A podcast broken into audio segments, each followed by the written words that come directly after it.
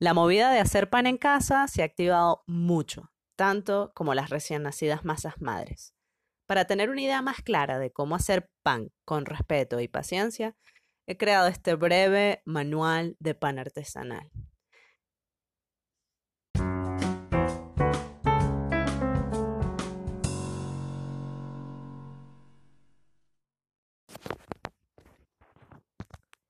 Yo tan hacks y tú tan hips.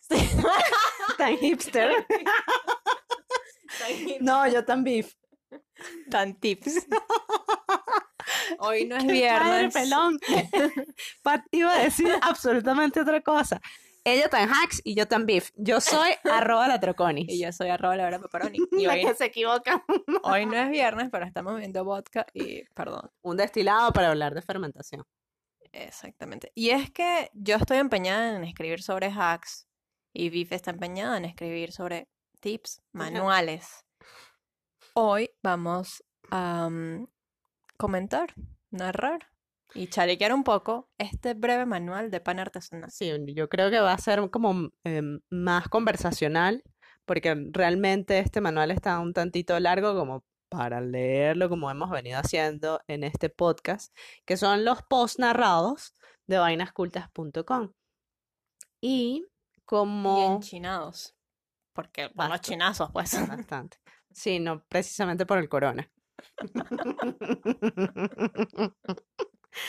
Y, y bueno, creo que llegó la hora de, de mostrarles un poco de lo que he desarrollado últimamente, como desde el 2014, que es el pan artesanal. Em, estamos en el 2020, todo el mundo en casa, eh, está haciendo masa madre, o sea, hay un, hay una movida muy interesante con eso. Mm, hay un reencuentro con la masa madre y evidentemente masa madre es sinónimo de hacer pan artesanal y por eso me he dedicado eh, a hacer un manual, un breve manual sobre Brevísimo, es tan brevísimo que no lo vamos a leer porque es burda de largo. Bueno, pero la idea es que la gente vaya a vainascultas.com, busque manual de pan artesanal y tenga una serie de ítems, de tips, de técnicas y trampitas para poder hacer buen pan. Genial. Vámonos entonces con este nuevo episodio de vainascultas.com. Bájamelo ahí para poder entonces tener guía. A ver, cuando se habla de pan artesanal, sí o sí se hace referencia al proceso de panificar basado en el respeto.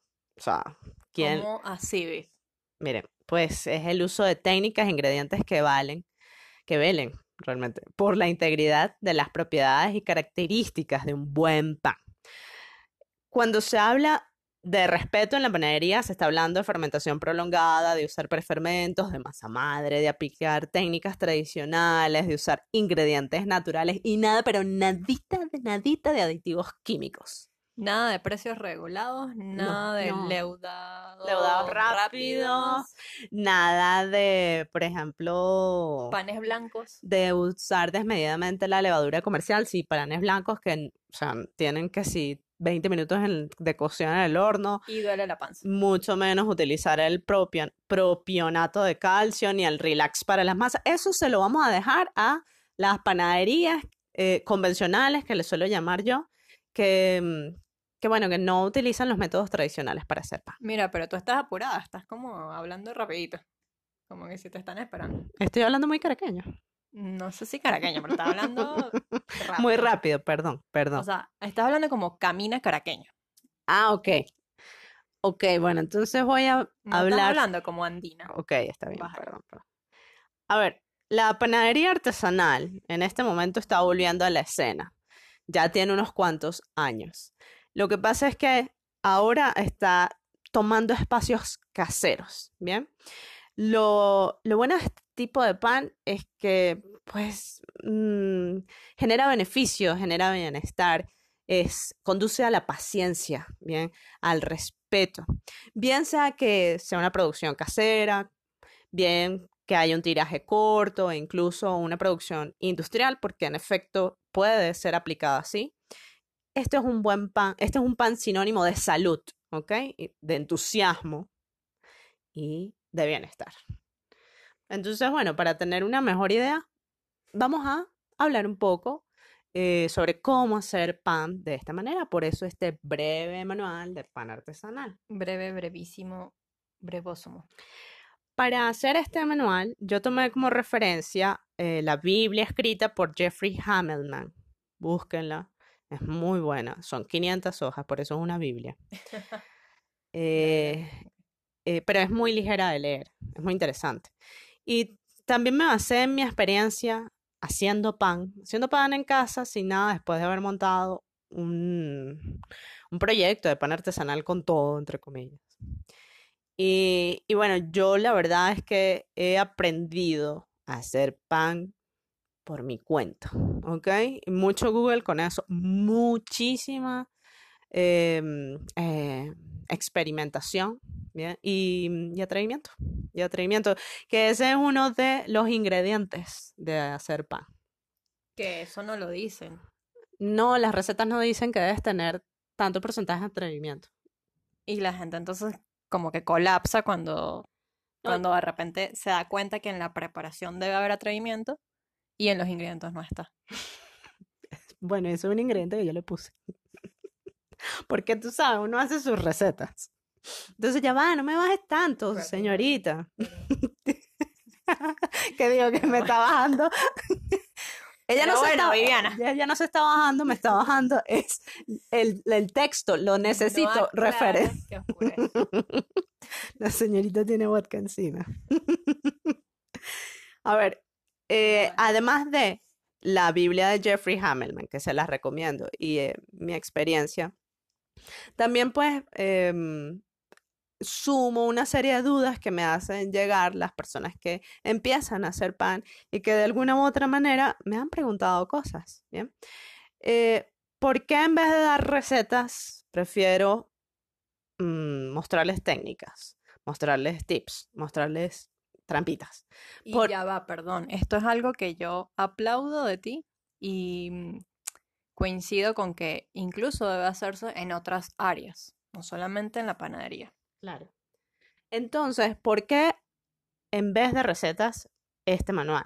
Mm, Porque para mí las recetas dejan cabos sueltos. Entonces, para poder lograr tener un producto final acorde a las expectativas, uno tiene que saber cómo es el asunto, ¿bien?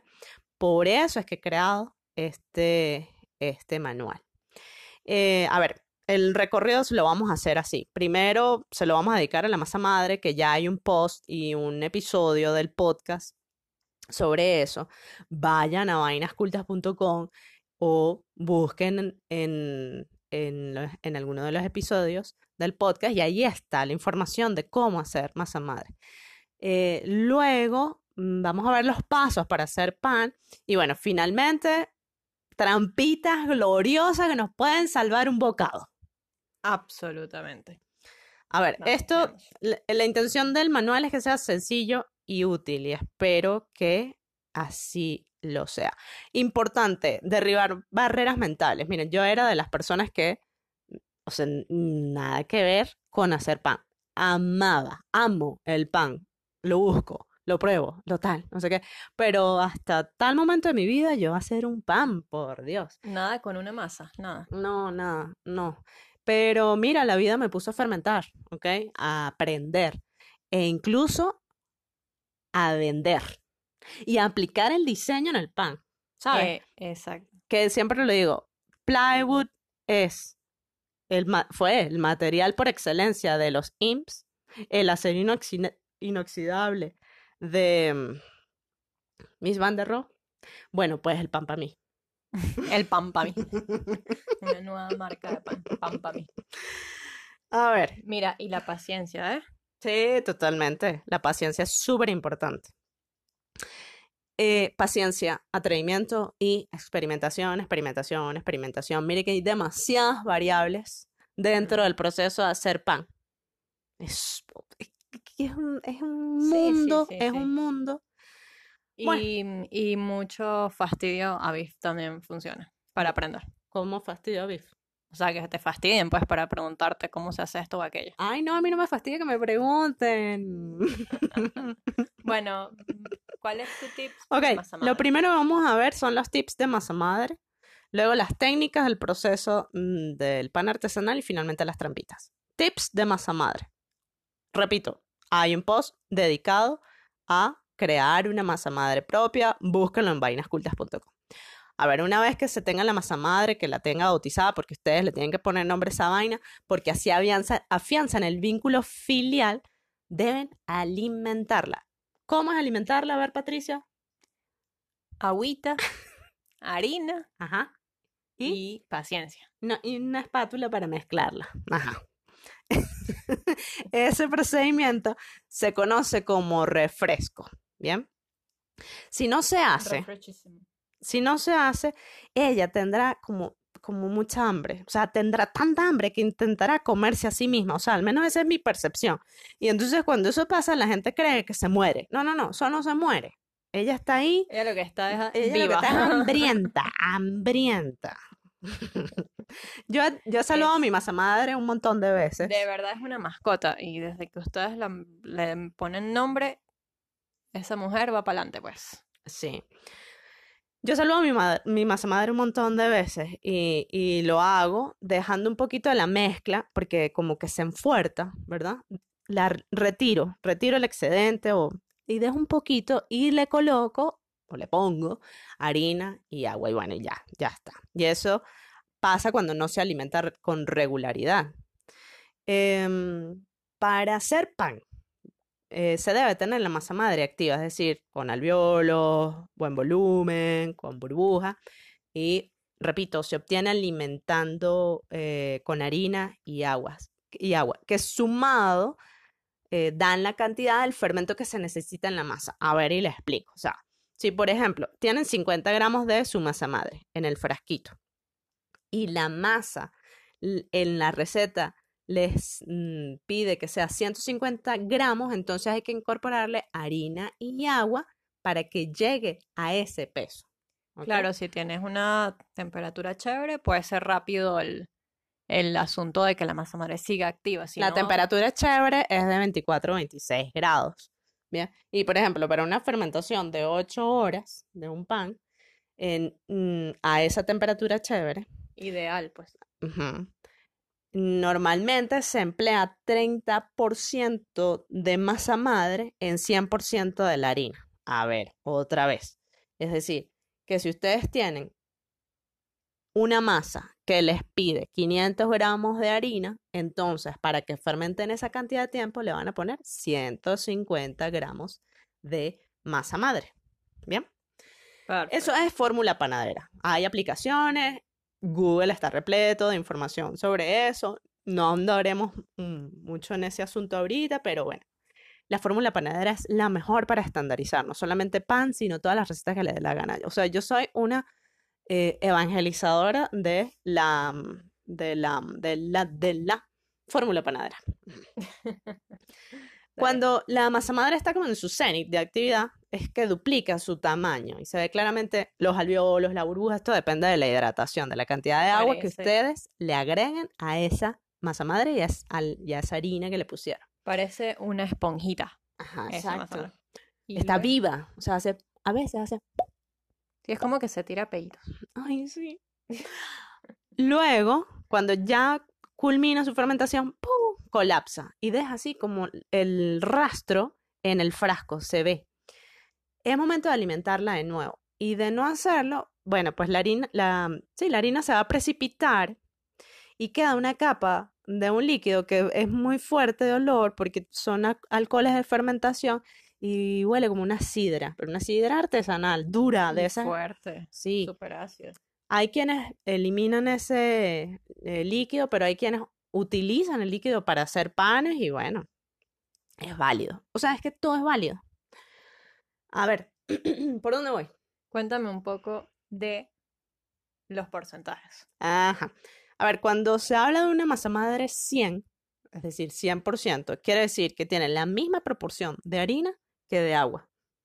¿Bien? O sea, si tú le agregas 100 gramos de harina, le agregas 100 gramos de agua. Entonces, una, o 50 de harina, o 50 de agua, 30 de harina, 30 de agua, eso es una masa madre 100. Si por el contrario se habla de masas madres 50, quiere decir que 50% in- de hidratación. Es decir, 100 de harina, 50 gramos de agua. 30 de harina, 15 gramos de agua. Esto es como masa madre for dummies. Me encanta. Exacto. Bueno, es que el manual es eso, ¿sabes? Para quienes quieran atreverse. No para los entrenados, experimentados panaderos. No, no, no, porque bueno. Ok.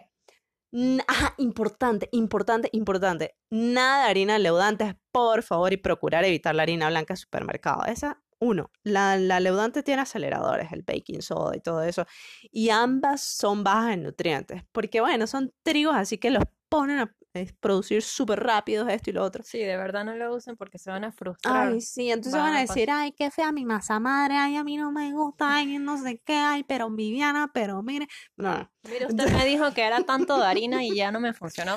Es Entonces, que mire, yo... yo- lo que le digo es que utilice la orgánica. No, y que van a pasar los días y esa cosa ahí no, no avanza. No, es bueno, terrible, pero- es terrible. esto no hay- No, eso es terrible. Por eso es preferible utilizar, uno, una harina integral, este, o puede ser una blanca, pero que sean orgánicas, porque esas sí tienen nutrientes. Y si de verdad es que no, no consigan, bueno, incluyan la, no sé, salvado, afrecho, Si vive en por Venezuela y no ejemplo, por ejemplo. Ah, esto también es sumamente importante. Nunca, nunca, nunca, nunca se usa por completo toda la masa madre, porque si no tiene que volver a hacer otra, entonces no tiene sentido. Hay masa madres de años, pero cientos de años, ¿ok? De hecho, hay una biblioteca de masa madre en Bélgica.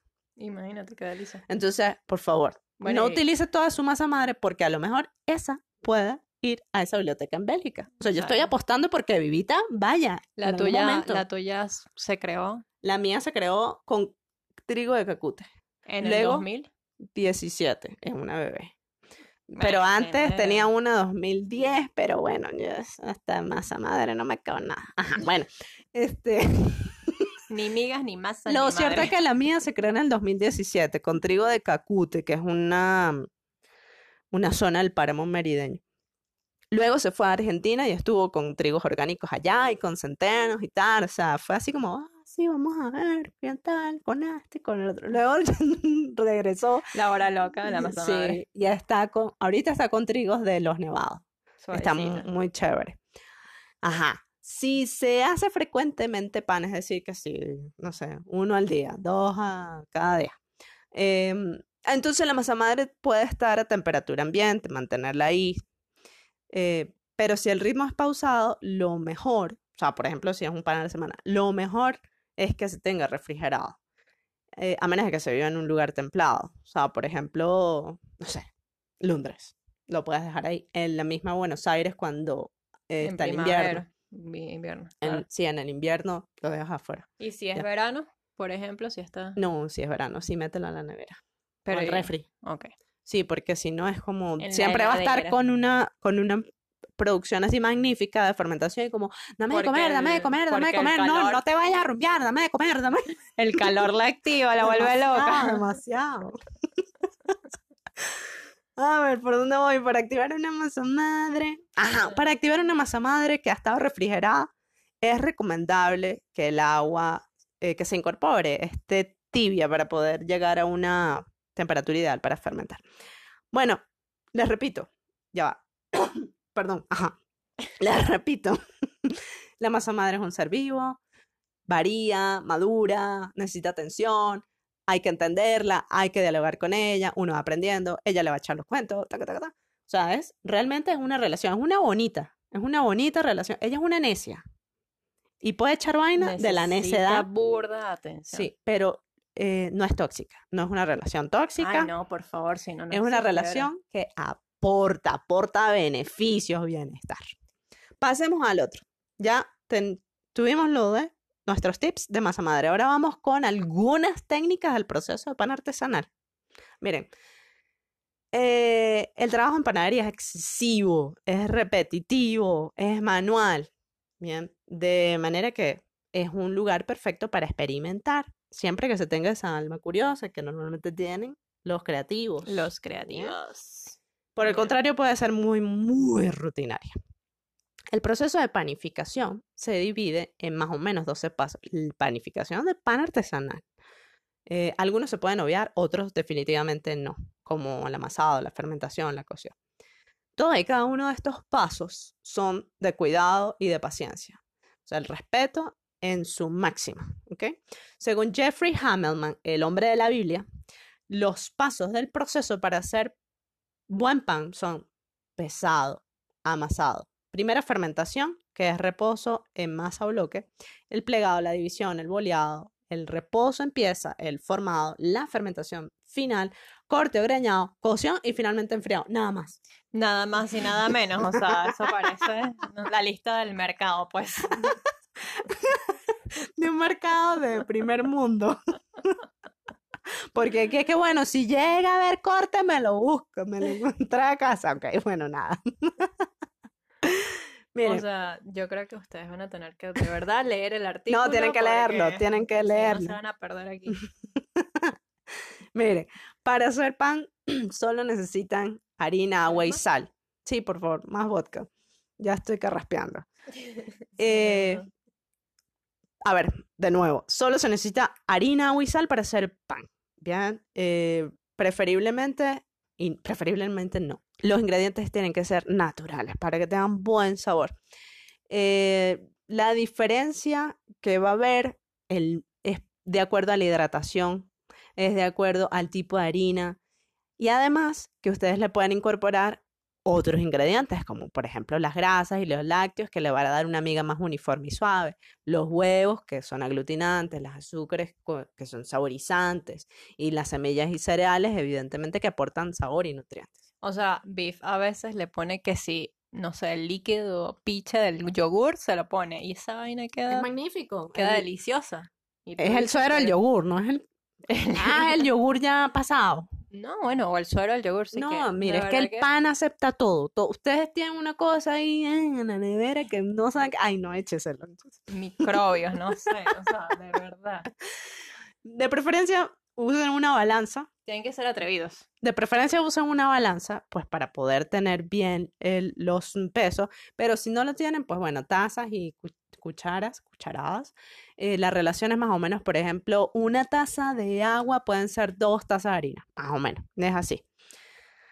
A ver, en, dentro del proceso de amasado hay una, una opción que es mágica que se llama autólisis, que ustedes lo que pasa es cuando juntan la harina y el agua, la homogenizan, no la amasan, y ella solita eh, durante 30 minutos o una hora y se hidrata por completo y genera el desarrollo del gluten. Es buenísimo. La, la, autólisis es, como un warm-up pasivo, una, sí, o sea, tú lo dejas ahí. Ajá, exacto. Es como que le metes la mano un poquito, la dejas 30, 30 minutos, una hora y bueno, ya vengo. Entonces está ahí. la gelatinización es una técnica súper adorable y es meter cereales en agua tibia, bien, agua que vas a utilizar para el, evidentemente para la masa, y entonces ellos se van a hinchar, bien, eh, y van a ser mucho más sencillo de incorporarlos a la masa. Además, el sabor es mucho más agradable y el aroma también. Y es que queda como una gelatina, o sea, la, la, la contextura. Sí. El amasado tiene varias fases. Amasar y amasar y amasar y amasar, no, eso no es la idea. Ustedes tienen que amasar y dejar reposar unos 10 o 12 minutos en la sumatoria de los amasados em, y, los, y los reposos que sean como de 30 minutos por ahí, porque eso hace también que pues la masa se relaje, luego sea más fácil de amasarla, bien que lo hagan a mano, bien que lo hagan en una máquina. Y ahí entran los dobleces, que es bien interesante porque lo que hacen es como hacer unos sobres, tac, tac, tú doblas la masa en, sí misma y... y si arropas la masa consigo misma. Exacto. Y entonces el gluten, la cadena de gluten, tú le das dirección y se fortalece más. Es bien interesante los, los, los dobleces. Para saber, me estás apurando, pero tranquila que a los 30 minutos volvemos a grabar otro, porque esto va a ser más de 30 minutos. Mira, la, para, para chequearlo se hace la prueba de la ventana, que es como tú le metes, tú le, metes, le metes qué? No, ya va. Agarras un pedacito de, de, masa y con las yemas de los dedos tú lo vas em, estirando, como si fuese una media. O sea, tienen que ver el artículo porque hay fotos del Sí, proceso y sí, está sí. bastante mm, Sí. gráfico el, Es súper, sí, exacto, y además, Yo creo que en definitiva cuando vas a amasar y hacer la prueba de la ventanita y todo eso, tienes que pensar en sexo, ¿o no? por supuesto, o sea, para mí la panadería es súper, súper sensual. A ver, la que yo hago. Yo no sé, o sea, O sea, porque tú amasas, es como yo que... amaso y le meto mano y es unas es caricias estás ahí. masajeando No, todo, de siempre, y no lo digo, no lo digo ahorita, que lo estás comentando, sino que siempre lo he pensado de Sí. esa manera. O sea, yo veo, a veces veo dos nalgas. Es verdad, Y a veces se siente como las es nalgas. verdad. Bueno, ok, sigamos. Vayan al artículo, ahí van a encontrar más información. Además, eh, hay links no sé, videos, una serie de cosas, artículos. Ok, la corrección de la masa se hace con agua, no con harina. Eso, eso no se hace, no se le agrega más harina. Eso a menos de que la harina sea muy, muy mala. La fermentación inicia cuando se termina el amasado. Eh, ya saben, sería ideal hacer dobleces, em, porque así fortalecen la cadena de gluten. Luego se hace em, esa es, ahí se hace una fermentación en bloque de toda la masa. Una vez transcurrido como una hora, si entonces dividen, preferiblemente con una espátula de metal, no cuchillo, ¿ok? Ni mucho menos con los dedos, eso sí, porque rasgan Ah, la... no, los dedos, es terrible. No, no, no, eso rasgan todo. afilado, ¿no? Afilado, sí. Eh, ¿Y por qué entonces, con, con el cuchillo no se puede? Si yo no tengo espátula y tengo solo cuchillo. bu- bueno, está bien, pero háganlo bien. Porque entonces le empiezan a rasgar con No, el porque es que no es como cortar pan, es un de un solo trancazo. Exacto, es un Como un machetazo. Es como un machetazo, así, pa. No, claro, como Ok. Ok. Con un machetazo, ustedes dividen la masa, luego la bolean, pero eso es un preformado, ¿ok? Y dejan relajar la masa. No van a hacer todo de una vez, por eso se necesita paciencia y demasiado, y, y- y muchas horas como de dejarla relajar. Usted deje relajar la masa, deje relajar la masa. deje- paciencia, paciencia y paciencia. Mientras eso, bueno, chequea Instagram, va a Netflix, eh, no sé, cuida a los niños, Hace ejercicio. eh, chancea con alguien, lo que sea, exacto, lo que sea. ya que me dio otra vez la ¿Quieres más cartera. vodka? Pero bueno. Está Bien, está entonces, después de, de ese boleado, pues evidentemente viene el formado, ¿ok? Eso sí, hay técnicas, pero, pero bueno, para tirar para el techo o para el piso, ¿cómo es la...? Ah, Para tirar para el techo. Bueno, no, ok, para el techo. Tiras para arriba. En el artículo hay información sobre cómo hacer formados. Es, una, es un video de Beatriz Echeverría, del horno de Babette, que ella es una entregada a la enseñanza del pan y está muy, muy bueno. Bien, una vez que se tenga la- el pan formado, va a empezar la fermentación final y ni se les ocurra moverlo. O sea, ustedes lo ponen en una bandeja o en una tela o en un cesto de fermentación y ahí lo dejan. Y eso es súper importante esto, o sea, No, es No que lo no lo mueves. pueden jamaquear, no lo o pueden sea, mover. donde lo van a poner, ahí lo van a hornear. Exactamente. Ok. Bueno, y pues, si tienes un cesto de fermentación, luego lo llevas a la bandeja o la espátula, depende Con mucho cuidado. con mucho cuidado, exacto. Pero yo creo que es mejor si estás empezando ponerlo directamente en el lugar, en el molde o en la bandeja de que lo vas a hornear. Bueno, claro, no- normalmente si tienes son bandejas, no cestos de fermentación. Si apenas yo estoy haciendo los cestos de fermentación con mi mamá, bellos están quedando. Pero bueno, mire, va a vender cestos de claro fermentación, que así sí, que claro que sí. pendientes. Entonces, antes de eh, el horneado viene el greñado, que es un corte que se hace a la masa para debilitarlo por ahí y que se produzca la expansión, porque si no se hace, sobre todo en masas que son fuertes, eh, la, se deforman. O sea, el- la masa va a, sal- va a querer salir por algún lado. Bien. Entonces Claro, hay que decirle, claro. no, tú te vas a salir por aquí, es como abrirle una puerta. Ese es el greñado. Comúnmente para el horneado uno mete el pan y son 10 minutos a fuego alto como 220, por ahí. 10 minutos sin abrir. Después le bajas y ahí sí, no es una torta. Eso no va a bajar. Y lo que vamos a hacer es, pues, verlo, darle la vuelta, todo eso. Finalmente, viene algo fundamental, es el enfriado. Ustedes el pan caliente, eso no sabían nada. Además, además, qué pereza, tanto trabajo para tan poco gusto. No, ustedes No, lo ya tienen va. que dejar enfriar y eso son unas horas. Y me hacen el favor y me respetan ese paso. que todo el mundo quiere comerse el Todo pan el mundo- caliente. Claro, Es obvio. que es delicioso. Pero y es que Ya además va, te delicioso el olor. Te duele la panza si te lo comes caliente. Claro, no, es que todavía se está cocinando, ¿bien? Por favor, enfríen el pan. Miren, un pan de masa madre em, sabe mejor al día siguiente, como 24 e incluso 48 horas. Hay que dejar madurar los panes. Imagínate, o sea, si te va a dar antojo en dos días, hazlo hoy. Bueno, empieza a hacerlo ayer porque la Quienes masa madre- hacemos pan, administramos bien esos panes. Hmm. Es verdad. Bueno, ya tuvimos nuestras píldoras, bien, de técnicas panaderas para inexpertos, porque los expertos sí que saben, saben mucho, ¿ok? Pero esto es para personas que se están atreviendo. Ahora, algo sumamente importante, las trampitas panaderas. Los secretos que nadie te va a decir. Pero aquí sí. Muy bien. Por una razón u otra hay momentos en que de verdad tenemos que salvar la masa, el pan o el intento de. Entonces, lo que vamos a hacer es darle la vuelta a la situación. Es que el pan es súper, súper, súper noble, ¿bien? Y bueno, por eso es que viene bien tener, ¿sabes? Como las cartas bajo la manga Totalmente. y el poker face en la mesa, así como, o sea, esto está completamente planificado. Exacto. A veces ocurre que la masa se sobrefermenta, es decir, queda fofa, sin estructura, ha colapsado. Si ustedes cocinan eso, bueno, le saldrá un pan, pero escachapado, o sea, para abajo, ¡guau! se baja, ¿bien? Y no tiene buen sabor. Entonces lo que pueden hacer es tomar esa masa, que es un prefermento, eh, y hacen de nuevo la receta del pan. Eso sí, la fermentación va a ser mucho más rápida, ¿bien? O sea, no dejen que se acomode solo, sino.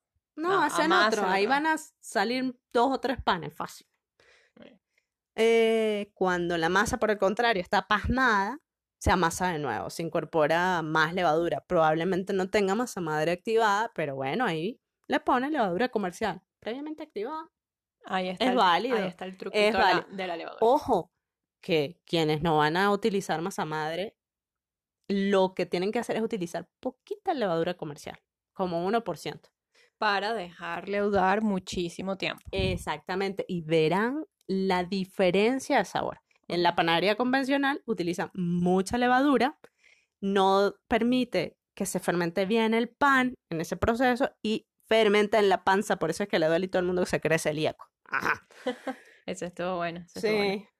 A veces el pan no agarra color, o sea, por más calor que lleve, tra, tra, entonces lo que pueden hacer es pintar con huevo, grasa, agua y le echan la culpa a la harina. Eh, puedes pi- pintarla también con, no sé, con algún azúcar diluida en agua o algo. Sí, claro, diluyes. Claro, azúcar. diluida antes. Eso sí. es como para que quede bonito estéticamente, para que se vea bien, para Sí, que sea brillante. Un pan blanco. Sí, obviamente. Eh, si el pan sale bajo, sale duro, así, sin alvéolos, bueno, nada, brusquetas o biscottis con eso.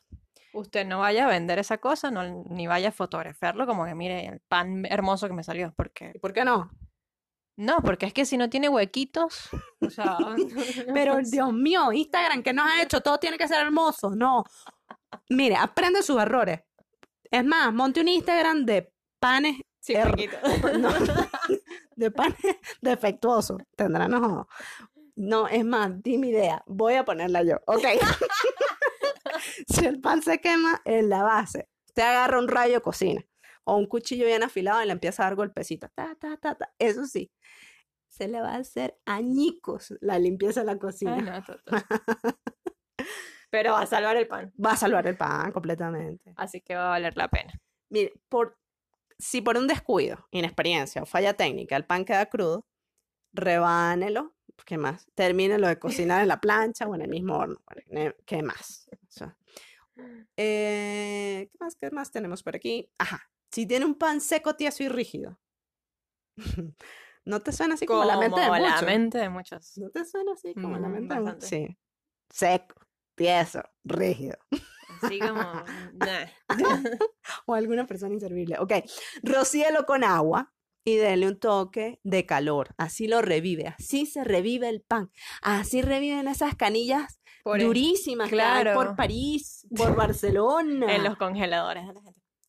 Que por ejemplo, eh, yo no sé si en España también, pero en Francia mm, meten todos esos panes al congelador. O sea, ellos, ellos lo, lo practican, pues. Compran el pan y lo meten al congelador. ah, y claro. luego le dan esa, esa Las agua. personas cuando compran. Sí.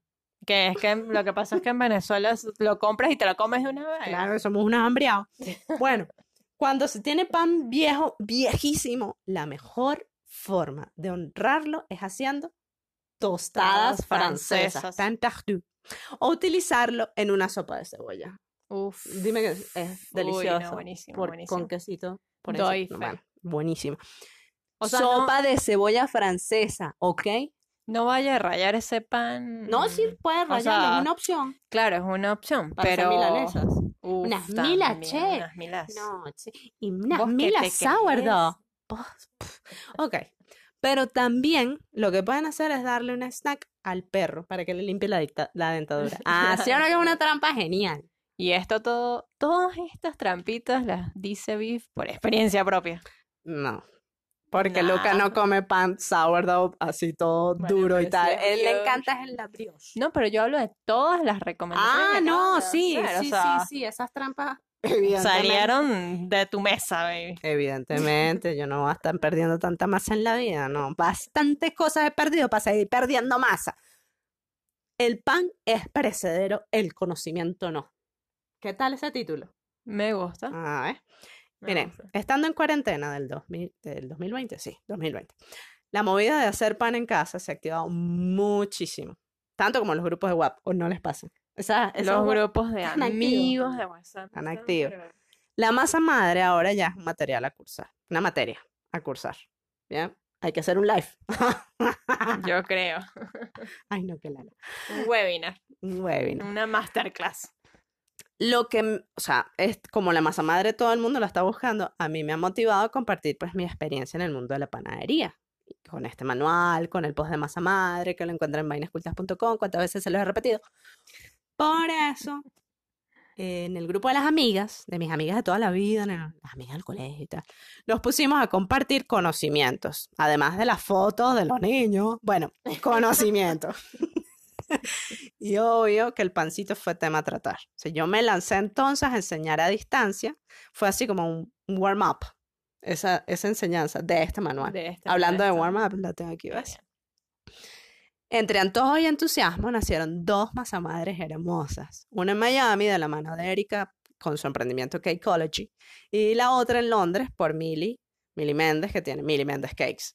Y de verdad que los resultados son lindos. Son los primeros panes y los, los mm, puse ahí las fotos en el Tienen artículo. que entrar al Como artículo, para que se favor. animen. En, el, en la descripción del, Miren, del podcast está el link al artículo. Ninguna de ellas había hecho algo parecido. O sea, ellas no habían trabajado con masas eh, sourdough, ¿ok? O sea, ellas son reposteras. ellas son repor- re- reporteras, reposteras. Reporteras del- de los No, según lo que tengo entendido, no se habían metido de hecho a hacer pan. Bien, pero quisieron hacerlo de la masa madre porque estaba escaseando la levadura. Nosotros ya tenemos como ron, este, ¿sabes? Cuero con eso, roncha con eso. Bueno, nada, entonces hicieron sus masas madre, hicieron, hicieron panes. En realidad, Erika hizo pan y Milly hizo pizza, O que también sea, es pan, pues, pero pizza. Hermoso. Hermosos, hermosos, están hermosos y además yo estoy súper orgullosa de mis amigas. Súper, súper, súper, súper orgullosas. Me encanta porque además ha sido como profe, mm, reportera y repo- Soy reportera masa madre. y panadera. Sí, Del pan artesanal aquí reportando. Ok. Este breve, brevísimo manual de pan artesanal es solo un abrebocas del amplio, complejo y cautivante mundo de la panificación. Lo fundamental es experimentar constantemente, así como se hace en diseño. Por eso es que yo lo relaciono tanto. Haga, no desista y tenga en cuenta que algunos intentos no saldrán tan bonitos. Lo peor que pueda pasar es que salga un pedazo de pan que no cumple con las expectativas y haya que arreglarla con una serie de trampitas que ya comenté y se lo tenga que comer y además tenga que volver a hacer pan, lo cual es fantástico. Así que Ya manos a las técnicas, Manos a las técnicas. a las masas, manos a todo el mundo. ¿Qué pasa si un pan de verdad, o sea, no sirve para nada? ¿Lo vas a botar? No. No, pero es que lo puedes tostar, puedes mm, hacer, por ejemplo, una torta de pan, Exacto. puedes hacer otras O sea, preparaciones. por favor, no lo boten. No, no, nunca, el pan es vida, nunca vida. piensen que el pan está chimbo, que no sirve para No, nada. yo creo que el pan hay que honrarlo como el alimento que ha estado con nosotros, con la humanidad, en las circunstancias más desfavorables, ¿verdad? Más Sí. retadoras. El pan ha estado ahí. Y ahorita que estamos en este 2020, está presente. Arrechamente. Fíjate, estamos sí, volviendo a la esencia de, sí. de nosotros. Es de una belleza. Yo al pan lo El pan, adoro y el- la dimensión cultural del pan es preciosa. el pan y el vino. Así que habrá Ay, que sí. sacar un post del vino, No, lo que hay es que producir lo que pasa. beberlo. bueno, señoras, gente querida, esto fue otro episodio del podcast de vainescultas.com. Uno, el más largo, pero bueno. pero hermoso y súper, súper, súper útil y práctico. Este, no se olviden de ir al artículo, de verdad que sí vale muchísimo la pena. Además que van a encontrar más, más información. Exacto, hay mucha información complementaria. Y lo pueden tener así como guardadito para que lo- Debajo del... mí, Sí, lo tienen guardadito para que cuando realmente tengan alguna duda, ustedes vean y si no se les aclara, nos pueden contactar por ahí. Así que tranquilo. Pueden mandarnos notas de voz por Anchor, pueden escribirnos al formulario, pueden eh, vernos en las redes sociales, arroba la vera paparoni. Y arroba la troconis. Y esto fue Esto fue vainascultas.com y bueno, esto es arquitectura, diseño, vivencia y todas las cosas creativas que nos encantan. Por eso el pan está presente. Hasta luego. Chao, chao.